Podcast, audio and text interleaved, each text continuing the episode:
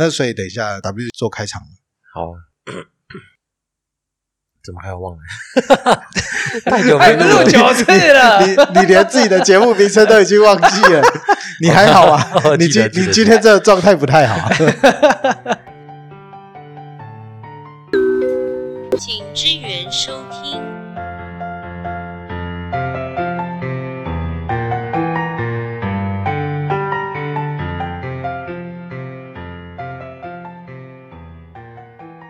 欢迎回到，请支援收听，我是 W，我是大叔。今天呢，我们邀请到一位旅游经验也是非常丰富，因为那时候上一次的曼城有一个聚会，我听到他讲了很多他的故事，然后听完之后我也是热血澎湃。那我们欢迎阿嘎。嗨，大家好，我是沃罗的这个创办人，我叫许嘉欣，但是大家都叫我中间那个字啊，阿嘎。对啊，我的英文名字呢叫 A G A，阿嘎，阿嘎，还是一样哦，就是自己取了一个呃蛮奇怪的英文名字，有个好处就是外国人会好奇。为什么是这个名字？所以我就用 A G A 之后啊，那个嘎，他就让他知道说，哦，其实，在台湾除了中文的家之外。同一个字的发音在闽南话就变成“嘎”了，然后就从这边切入，然后再画那个中文字的“家”，就上面有个屋顶嘛，里面有一只猪嘛，就哦，原来中文字里面居然可以用这样的表达，有猪可以吃，有屋顶可以遮风避雨，就是一个家的概念。从一个名字啦，就可以慢慢的让人家知道说，哦，台湾有些东西。所以后来想一想，嗯，好像这个还可以的英文名字，就一直用到现在了。我觉得这个很好，就是过去我们小时候上英文课取英文名字都会取一些 Gary、Jason，永远都是这些 Justin。哎，真的，我的我的以前英文名字。叫 Gary，你看第一个就是 厉害，马上把我英文名字讲出来。我自己也是把那就是中文的那个发音把它拆开重组做当做英文名字。哎，怎么叫？怎么叫？就 Waiting 啊，就啊，W E T I W E T I。所以大家都是取了奇怪的英文名字。要么取一个莫名的跟自己无关的，真是很诡异啊。对啊，其实老外他们在，因为我们每次跟各国的背包客接触的时候，他们都会觉得，为什么你要取一个跟你完全没有关系的英文名字？他们其实也蛮 confused 的。对，然后后来想想，我也是可能也被他们影响吧。后来就慢慢找到一个属于自己的英文名字。可是现在台湾开始有各个民族恢复那个。啊，族名，族名的那个，对啊，他们应该更 confused，就是看到那个族名的上面有很多点，有没有？搞不清楚到底是哪一国的那个？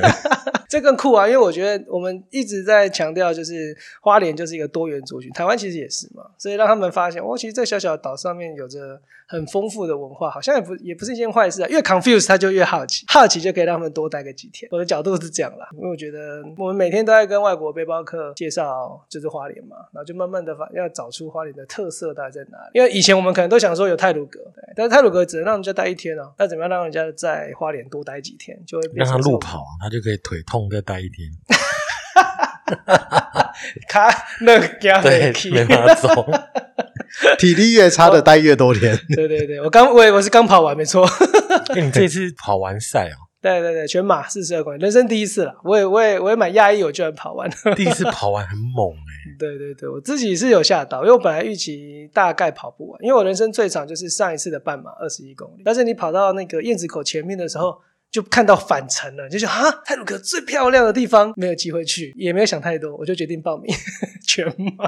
可这也是完赛的有几个？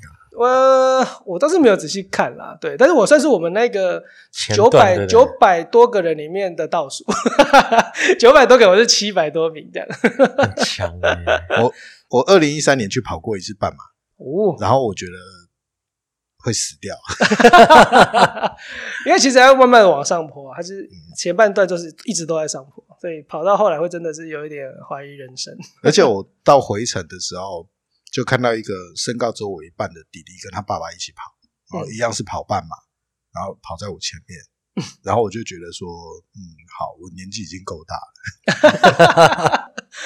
可是我我我觉得大家可以把它当成是泰鲁格一日践行啊，嗯。就是你想想看，这个泰鲁格平常都是那么多车，然后只有那一天，你可以用两只脚走在马路上，走在峡谷里。我觉得，就算我甚至前昨呃前几天跟我客人聊了一个荒谬的 idea，就是他们可以报名全马，就算你不能跑四十二公里也没关系，反正你跑到天祥就是二十一公里半马的距离。所以像你们跑过半马的话，你就可以报全马，但是呢，就一路走到天祥之后，就完成你的半马距离了。然后坐他们扫街车回来，对啊，这样你可以从头看到尾，然后呢、还是可以那个坐游览车回来，看多好，一样只有跑半马，而且没什么干扰。对，这应该跟那个游泳渡日月潭应该是一样的一样的概念。对对对对对对，你发生什么事了？我让拔的哟。手软，对我，我之前就是因为骑脚踏车环岛之后，我就想要去永渡日月潭，然后这自然而然这两个都完成了，就剩最后一项，就是我觉得铁人三项就是脚脚踏车，然后游泳跟跑步嘛。那马拉松，我觉得全台湾最美丽的马拉松就是泰鲁格，所以这个梦想拖了十多年，终于在今年真是真正完成了。然后你真的跑在那个泰鲁格峡谷里面的时候，你就觉得天哪，我可以活在这样的地方，真的很幸。就是很多人都说，因为这个太漂亮了，所以他就可以一直跑，一直跑，一直跑下去。我当时的感想是，进到泰鲁格看到这么多人，然后在那个峡谷里面跑步的时候，有一种突然觉得自己很渺小的感觉。哦，对，就算即便是一群人，但在这些大山的底下，对对对对对对，你感觉自己就是山里面的一颗小石头或小灰尘之类的。我觉得就是每次我去旅行的时候也是啦，就是你只要去进到那些真的让你叹为观止的自然风，因为我是我我也很爱拍照，然后我基本上是自然摄影拍的，不太拍人啊室内那些东西。但是呃，每次在比如说挪威的峡湾，其实跟台湾泰鲁格的峡谷某些片段，你会觉得有一点似曾相识。对，那但成因不太一样，但是那个风景都会让一般人就是哇，就是原来这么漂亮的地方。对，那但是越待的越久啊，到最后你那些惊讶会慢慢消失，那真真的就会像你讲的一样，就是对你慢慢开始意识到自己的渺小。因为我们我记得我有一次在挪威的峡湾，我就很早起，然后呢就爬到那个峡湾的一个高，因为我爱拍缩时摄影，所以就从那边一直拍拍拍拍拍拍完日出这样子。而且你一个人而已，然后待在一个周围完全没有人的一个空间，那种。极度的安静，然后就只有你峡湾跟日出这样，那就觉得真的很可怕。你就算死在那里都没人知道。但那种呃全然的孤寂，其实我觉得还蛮棒。到现在还是无法克制自己，就是那种要往大自然跑的一个冲动。因为我也不是花莲人，所以对我来讲，就是花莲是我的救赎啦。对，我在高雄出生嘛，然后台中当兵，台北念书跟工作，都是待了南北两个大城市都待了十多年。但最后经过了环游世界之后，发现我还是想要住在一个跟大自然比较接近的地方。那我觉得对对我来讲，花莲是一个最美好的平衡。我不知道你们这对花莲的印象是什么啦，但是对我来讲，这个能够成为花莲人就已经是我我觉得梦想成真了。花莲，我我觉得就是我来之前啊，那时候我也有很多想象，因为那时候我是国中的时候，然后我朋友就跟我讲说，那边会有 seven 吗？然后 是不是真的骑野猪？然后我就说白痴哦，怎么可能？可我心里想说，该不会真的有吧？然后我记得那时候我来之前，我我跟我哥通电话，因为那时候我哥先过来，我就问他说：“哎呀，那你现在在那边念书念的怎样？”他说：“我们打球的那个旁边就是山啊。”那我就想说：“天哪！”然后我想象中的画面，就是他在悬崖打球，就有个白痴一来就 篮球不小心就不见了。不就在市尾吗？不就是一个篮球场旁边有山吗？所以来之后我才想说，哦，原来花莲是这样。可是他的那个，在我国三的那时候也是十几年前，嗯我觉得他的整个落差，其实我看得到这个城市在进步。嗯，可是当然它是慢慢慢慢的，对的对的对的。所以我会觉得，其实，这生长在花莲，它不会这么的快，好像被迫要进入都市化，或是进入什么。虽然是虽然现在房价很可怕，对，可是他的生活步调还是差不多的啊。嗯，而且我觉得很多，我本来以为我会让我留在花莲的是花莲的山跟海，但我后来发现其实不是，反而是这边的人，因为我觉得很多人像我这种选择移民来到花莲的人，他是他是主动选择要来这里的，所以他其实会想办法在工作跟生活中去取得一个平衡点，所以我觉得。换个角度讲来说，就是来到这里的人，他们都很珍惜在这边的生活，然后所以他们是有一些想法的，他们就是所以才会选择来到这边。所以我觉得在这边在花莲这两年认识的人，就是很多人都充满他自己的故事跟个性。对这个，而且他的因为花莲人也不多嘛，所以那个生活圈很容易就连接在一起。聊一聊都是啊，你是谁谁谁谁的谁朋友啊，共同朋友是谁谁谁之类的。对，这个跟你在大城市是完全不一样。你在台北认识的人，任何一个人就是一到那边就停下来，到那边就停下来，除非你是同一个领域的，不然你那样子的呃人际关系不可能一下就成为一个网状。可是，在花莲就是，但这有时候也是缺点啊，就是你做了坏事，就是大家都看得到。因为我上礼拜好像看到阿嘎在一个女生，哎哎哎哎哎那但是我老婆啊，这个女生不然谁呢？对啊，小地方的困扰就是这样。是的，是的，但但人情味啦，我觉得，就是我本来以为来到花莲会是那种大家会觉得说啊，你瓦得来哈，就是以前还没来到那个真正觉得哎离开城市之后会不会人家都认为是外地人啊，然后有那种排外啊等等的。可是花莲完全没有给我这种感受，从我搬过来的第一天就没有。我记得那时候刚好遇到一个大的地震，然后我就想起来，对，大门要保持敞开，不然变形，到时候逃不出去之类的，然后就冲到那个大门旁边，把门打开之后，我们隔壁的邻居阿北还在那边悠闲的下象棋，然后只抬头上来看我一眼，说：“得盖哈。”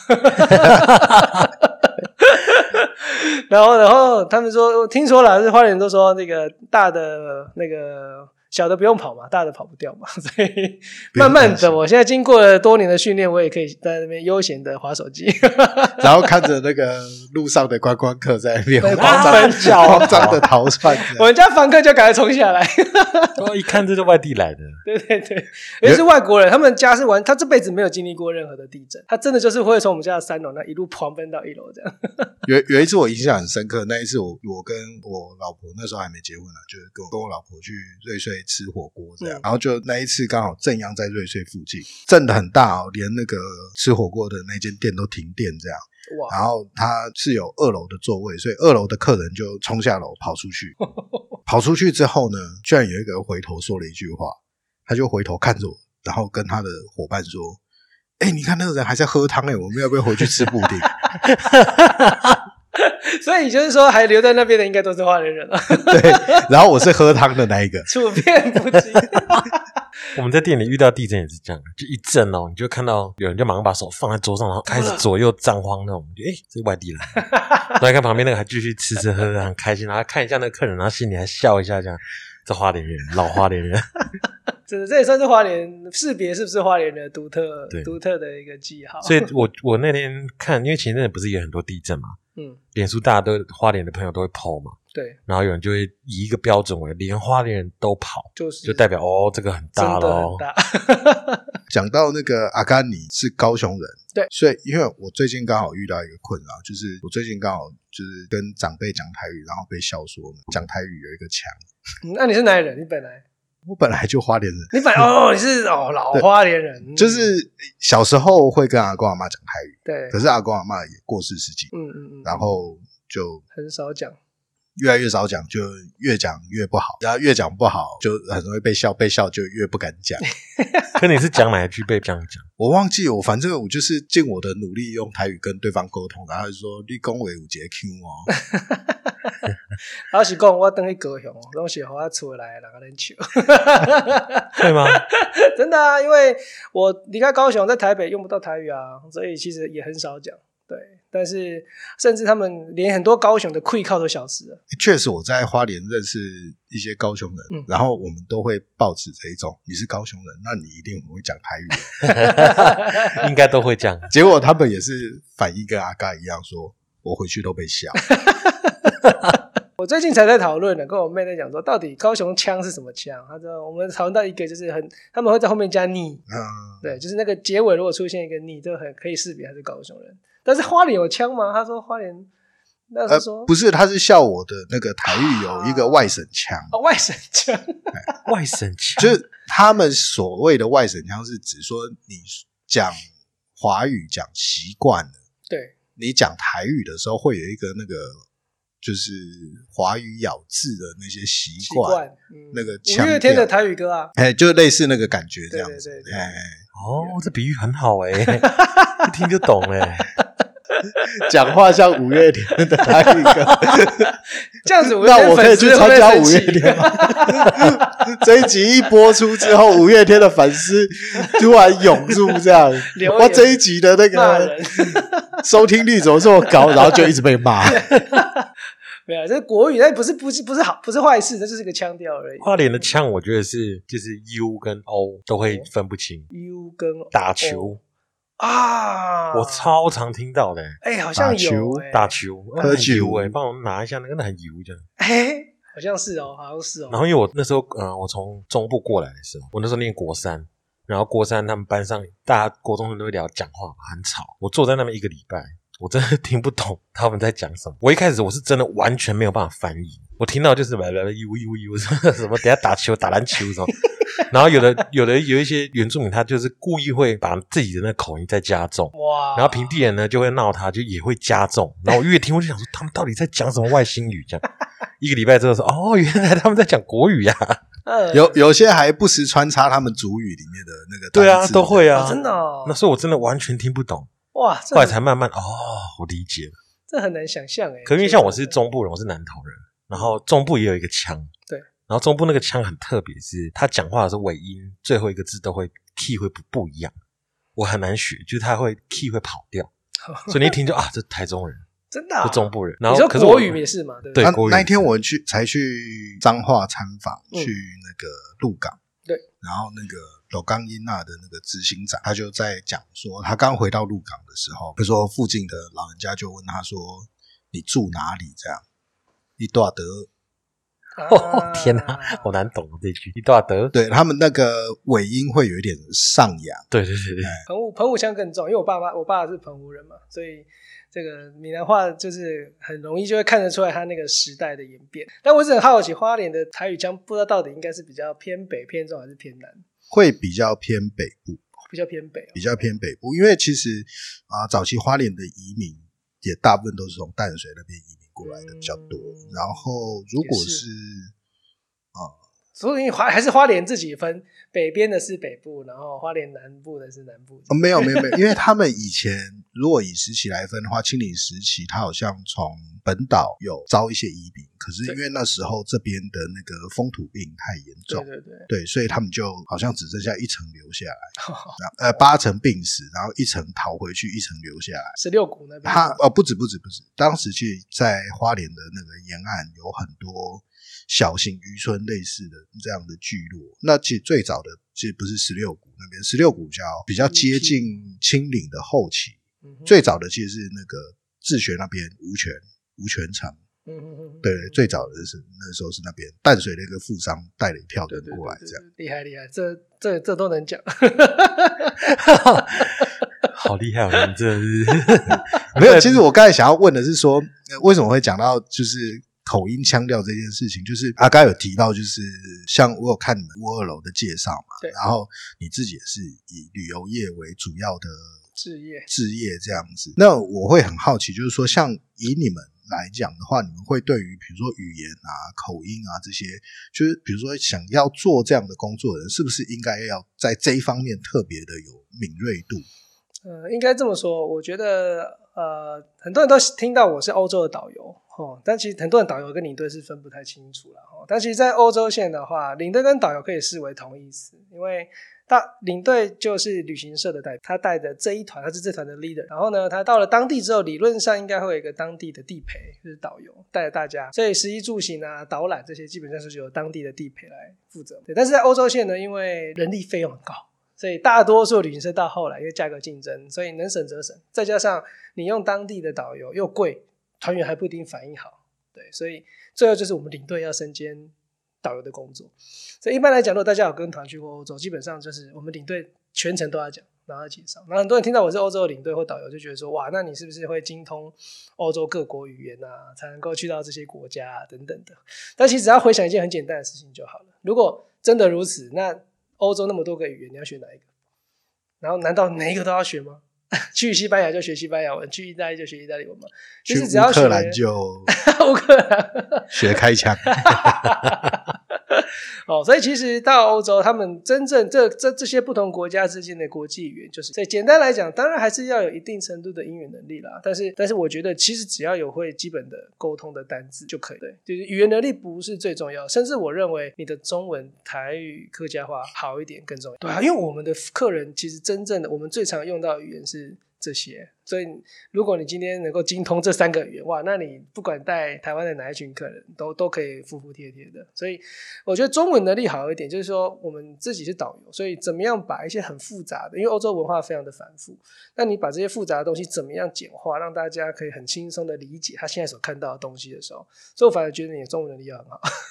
所以他可能不像我们原本想象的是，以为说你必须要会说很多种语言反而是嗯。你怎么样有一个很好的转译的能力，把很多很复杂的东西转换成你的现在服务的这个对象可以理解的内容。没错没错，因为其实自己的角度看了，就是呃，欧洲的这些复杂的这些文化的背后，那以前早期的导领队，其实他只要说啊，这是某某教堂，建于一七八九年之类的，这样就好了。其实大家以前只刚出国，他只好奇这事实，但是现在慢慢大家会问为什么，就从 what 变成 why，对，就是为什么会有这间教堂在这里？因为为什么？因为那个 what 在 Google 就帮你解决了。你只要 Google 它，你就知道它是什么名字，它什么时候盖，巨细靡遗，甚至比任何会导游讲都还要完整。但是为什么会有这间教堂？Google 就不见得有。这种号也是一个重点啊，就是为什么会盖成这种文艺复兴式啊、巴洛克式啊？它为什么要用这种方式去呈现等等？所以我觉得，或许早期的领队导游，可能我们旅游刚开放二十年前的时候，那的确你只是需要。具备这个最基本的，它是什么就好了。可是我觉得现在在资讯爆炸的时代，大家随便 Google 都可以找到一堆旅游资讯的时候，我认为我们领队导的价值，反而就是你刚刚讲那两个很重要的字，就是转译，就是把这一些很复杂的资讯翻译成，它不是字面上的翻译，而是让不管你的客人是从哪一个族群人，他都可以很轻松的理解这文化变化的一个过程。那为什么会你让看到现在？所以说，我觉得如果要不被 Google 淘汰，我们这一行的人应该也是要努力往这个方向。所以你们在你刚才讲说，你之前已经算环游世界过了，所以最后决定在花莲呃，定居。应该是这么说，就是我当初是想要，呃，当初要去环游世界，是为了要挽回一段感情。你上次曼城没有去，对不对？那一次那一场他没去，因为他气很自由身，他大部分都会去。哦那天真的太可惜了，可惜了。但那天哇，他讲的是哇惊人，没 有没有，但听众也没有机会听到嘛，所以可能也可以稍微我有印象那一场是不是在晚上对回家带小孩？啊，我那天跟我老婆讲说，你带一下，我要去。哦，感谢感谢，他是我们主持人哎，对不对？所以上次那个娱乐社我就有去啊。啊，我就没去。啊，白天的时候，对对对嗯，白天我反而也不行。但总之啦，我们那个时候就是因为想要，我因为想要挽回那个，因为我们那时候在一起蛮久了，然后但是他就跟我提了分手，然后我跟我一起走到未来，可能会比较相对之下没有安全感了，就是因为我是那种梦想派的，就是我一旦想要完成一件事情，我会奋不顾身这样子。那可能相对之下比较不稳定哦。那后来就我我们我们曾经都想要去环游世界，所以我们后来就提出一个用三十万环游世界两年的一个计划。那如果我们两个能够这样子这么辛苦，因为想想看，在台湾你可能一年就花超过，对啊对对，你还要去旅行哈，所以两年的时间，因此如果两个人可以熬过这段旅程，我相信应该没有什么困难可以再击倒我们。所以我当时有点像是用这件事情来证明我其实是一个可以一起生活一辈子。很浪漫吧？听起来很浪漫，可是最后的结果是，哎，结果还蛮有趣的，就是呃，其实我们到一路从像我们从台湾就一路飞到，经过很多点哦。你如果从台湾飞呃订机票到纽西兰，应该三万块左右，但是我只花两千块，就是中间我就用很多分段的旅行的方式，然后加上一些廉价航空机票等等的。但总之飞到那边，纽我我应该是从纽西兰用呃环球机票，再飞到南美洲，然后北美洲、欧洲这样子回来。那在纽西兰的时候，我们已经慢慢的感受到那种两个人互相合作，因为我比较外向，所以我觉得我对外，他对内这样子，所以我觉得那种有点回到刚开始初恋的时候的那种感觉。对，但是没想到后来他的爸爸就生病，然后而且是离癌，大肠癌末期，所以我们也就只能够中断这段旅程。那我当时候有其实在心里面有想过一个问题，就是我是不是应该要继续？因为反正机票都已经弄好了，真的就是自己完成这趟旅程呢，还是要回到台湾的？可是我还想想，既然当初是为了挽回这段感情，自己走完好像。没有什么太大的意义，所以就就就放弃了这个梦想，然后回到台湾，想说以后可能还有机会。就没想到，哎，真的回到台湾之后，就机会就来了。当当然了，我回到台湾之后，我觉得我就放下了他，因为我觉得既然我没有办法证明自己是那个 Mr. Right，那我就不应该占着人家的这个名额哦，所以就自己壮士断腕，然后哭了一年。那一年五月天的情歌，哎，又是五月天，听到五月天的情歌我也会哭，这样就是无论如何，这算是治疗情伤啦。对，那就用工作，用排满满的团这样子让自己疗伤。对，那还好，我们公司也蛮好的，就是我们家最有名的团就是蜜月团，但是我们公司为什么？为什么最有名？是因为很多人平常舍不得花钱，可是，在度蜜月的时候，就会觉得说，嗯，应该来去一趟最贵的应该是安太岁的关系。对对对对对，我不知道大家如果想到要去欧洲，你会会不会？应该很少。就今天如果说度蜜月去非洲，你会觉得怪怪的，就是可能会有一点挑战。可是欧洲的话，就是给大多数人都会有一种，就是好像很梦幻啊，然后等等的。所以我，所以我觉得，然后再再加上他的语言的问一个障碍嘛，所以我觉得他自然而然会让很多人在希望人生这么难得的一趟旅行，可以用跟团的方式，比较保险，不会吵架啊，不会遇到一堆一堆有的没有的问题这样子。所以蜜月团一直都是欧洲，我觉得蛮大的一个主力。那我们家是吃的比较好，住比较好，然后在市中心，他会安排很多的自由活动的时间。所以它有一点点结合自助旅行的的的这种弹性，但是又有团体旅行的一个方便。对，所以就很多人觉得啊，我遇过好几个团员，他们是那种，我想说啊，他们这个活动怎么都没有去喝杯咖啡啊什么？他们说他们就把所有钱都交给团费了，出来就是能省则省这样子哈。所以他们就是你可以看得出来，他们就是很努力，就是至少可以完成。对他们都觉得这可能他人生唯一的一次。可以来到欧洲，所以对我来讲，这也是很怎么讲，人家人家的期待这么的深，所以这是一份我认为很有使命感的工作。呃，日本人都用一期一会来形容嘛，那我觉得我们带团就是这样，就是你每一次跟这一群团员的组合，这辈子就是这么一次，然后这可能也是他对欧洲的唯一的一次的会，那我们身上的责任就会觉得特别特别的大，就是你很希望能够让他这趟回忆充满着很多的。呃，快乐啊，或者是深刻一点。我每次回团的那那个飞机上，都是我最开心的时刻。但是不是开心的要下班，而是有一种你会觉得任务圆满的感觉。对，就是你看着大家的笑容，然后第一天大家那种不熟，没有在一开始第一天在车上讲话，没有人会会会讲话，然后这种陌生的状态，一直到最后一天在机场依依不舍，大家不想要离开的那一刻，这一直都是我带团，我觉得呃，算是很着迷的一件事情，就是那种人从。互相彼此不认识，到后面啊，就是已经变成了一群朋友那种感觉。然后看到大家这种的照片上面的笑容，就觉得好像你做了一点有意义的事情。我觉得这真的是很专业的一个工作态度，因为像我这种，我就会一直在思考，说我等一下可能走到哪里的时候，然后我就要讲说我在这里跟女朋友吵架的事情，然后说这也可以啊，就是跟那个什么，跟以前我们。呃，公司出差，然后一个同事就我们去走那个跑马古道，然后他就突然冷不防就出了一句说：“不能带女朋友来这边，尤其是你们这些现在在公司交往这些。”我跟你讲，为什么不能来跑马岛？因为马子会跑掉。我马子上次就在这里跑掉了。你现在会不会创造一个跑马古道的传说啊？跟那个吕洞宾庙一样？以后都没有人接你感觉。然后我这个人也是很那个，我说真的吗？那我赶快带我女朋友来。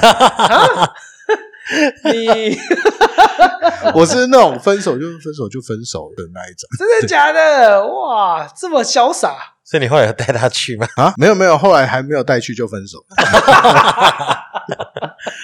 就是我我我不是那种。呃，比较洒脱一点。我我的那个感情的那个原则，就是虽然列不出来到底有几条啦，就是第一条就是，就是交往第一天就要做好分手的准备。哈，就是每一天，就有一点像这这个讲起来有一点鸡汤啊，就是有一点像人家工作，就是你把每一天的工作当做是最后一天，哎，每一天跟他交往都一直在想说，如果我今天要跟他分手，我要我要讲什么，我要做什么事。哇，这在这个角度切入，我觉得蛮有趣的，因为。我跟我那个女朋友其实当初有讨论过，就是我们刚在一起之后就要南北分隔两地，所以我们有规划一趟环岛之旅。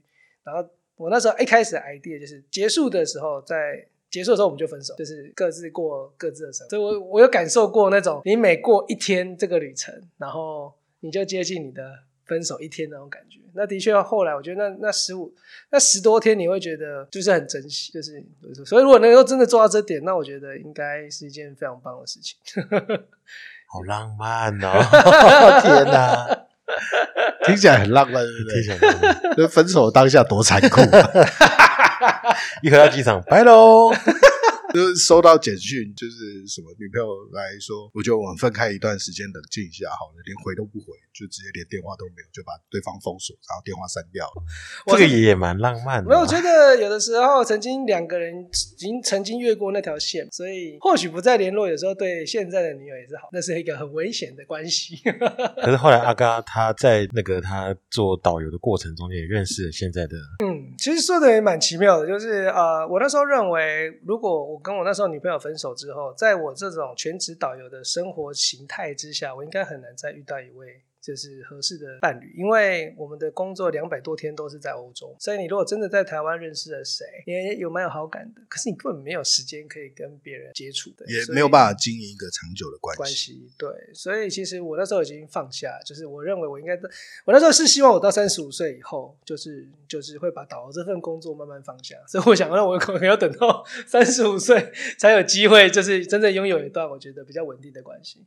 结果那当然那一年我就是彻底的疗。然后我也回到了他的他们苗栗的老家，然后把当时他爸爸就是我送给他爸爸一副两千块拼图，花了三天两夜都把它拼完之后，然后发现我跟他爸跟妈妈妈讲话已经可以很自然，不会再难过，不会再哭了。我觉得哎，我那我应该慢慢放下这段感情，然后就那一趟我也顺便去环半岛，然后永渡日月潭等等的啦，就把自己一直很想完成的一些事情完成，然后最后回到台北，觉得好了。全新的自己，然后呢，准备带团出去，就在那一团碰到我老婆了。所以他是原本是去蜜月是吗？哎，这也太可怕了吧！超可怕的。欧洲也有跑马古道，这样以后还有谁敢跟我的团？没有，反而这样生意更好。啊啊！没有啦，但是我我那一团，那我那聊上那一年，我公司完全没有派任何一团蜜月团，对，就是让我不会。你想想看，你带着一群那种粉红色光芒的团体，然后在布拉格的旧城广场解散之后，每个人都这样子亲亲密密的离开，然后剩下你一个人留在那里，那种实在是太痛苦了。对，所以我都没有机会经历到，所以我很可能结完婚有了小孩之后，就会觉得说，你们的好日子也就只有剩下对，就这一次了，之后就没有了。你们就赶快签吧！你们不要这样，那时候很多 结婚的人怎么办呢？对对？那一天我老婆也跟我说，她有一个同事在为了就是要结婚要不要看日子吵架，这样说当然看好日子啊，结完婚就没有好日子了，不好。这真的叫结过婚的人才能够有人感受。结完婚有了小孩，讲这个话特别有说服力。对对对对。那总之啦，我那那一团呃的回程的飞机上，就有了一个跟我老婆小小聊天的机会。就是他听过我在游览车上介绍过自己环游世界的故事嘛，那他也想要环游世界，所以他就跟我说，那有没有五分钟？他想要问我一下怎么开始，因为有的时候梦想最重要是那第一步。就是你一旦跨出那第一步，克服最大静摩擦之后，它就一直滚下去了嘛。所以我那时候就忽然意识到，我每一次完成一个梦想，不管是永渡日月潭啊，骑脚踏车环岛啊，我都甚至考上我理想的大学，我都觉得在完成梦想那一刻是很空虚。就是你在那之前，你可能很努力，然后你很期望它可以发生。可是当你一切都完成了以后，你就会有一种茫然，就是那所以呢，结束了，对。然后接下来原来就这样，我不知道大家环岛的感觉是什么。我说我我每次环岛要结束，回到家里面那一天，我那时候骑脚踏车嘛，然后一个人露营，然后我的帐篷是给我脚踏车睡的，因为我怕脚踏车被人家，我是睡在公园嘛，所以怕脚踏车被人家搬走，所以就买了一个两百块的帐篷，让脚踏车睡在里面，然后很辛苦，然后沿途就是还遇到飙车族啊什么的，然后最后呢回到的台北。一个人就结束那趟旅程的时候，虽然过程我觉得轰轰烈烈，可是就结束那一天就觉得很茫然。我想了这么久的事情，然后就这样子完成，可是好像好像也没人生也没什么改变哦，好像就这样子而已。对，所以我后来其实每一次接近梦想完成的那一刻的时候，我都会很害怕，因为我不想要再面对一次那种茫然感，然后就会可能就就赶快再追逐下一个梦想，去克服这种空虚。但是我老婆在飞机上那一场对话，让我第一次克服了这种空虚感。请支援收听。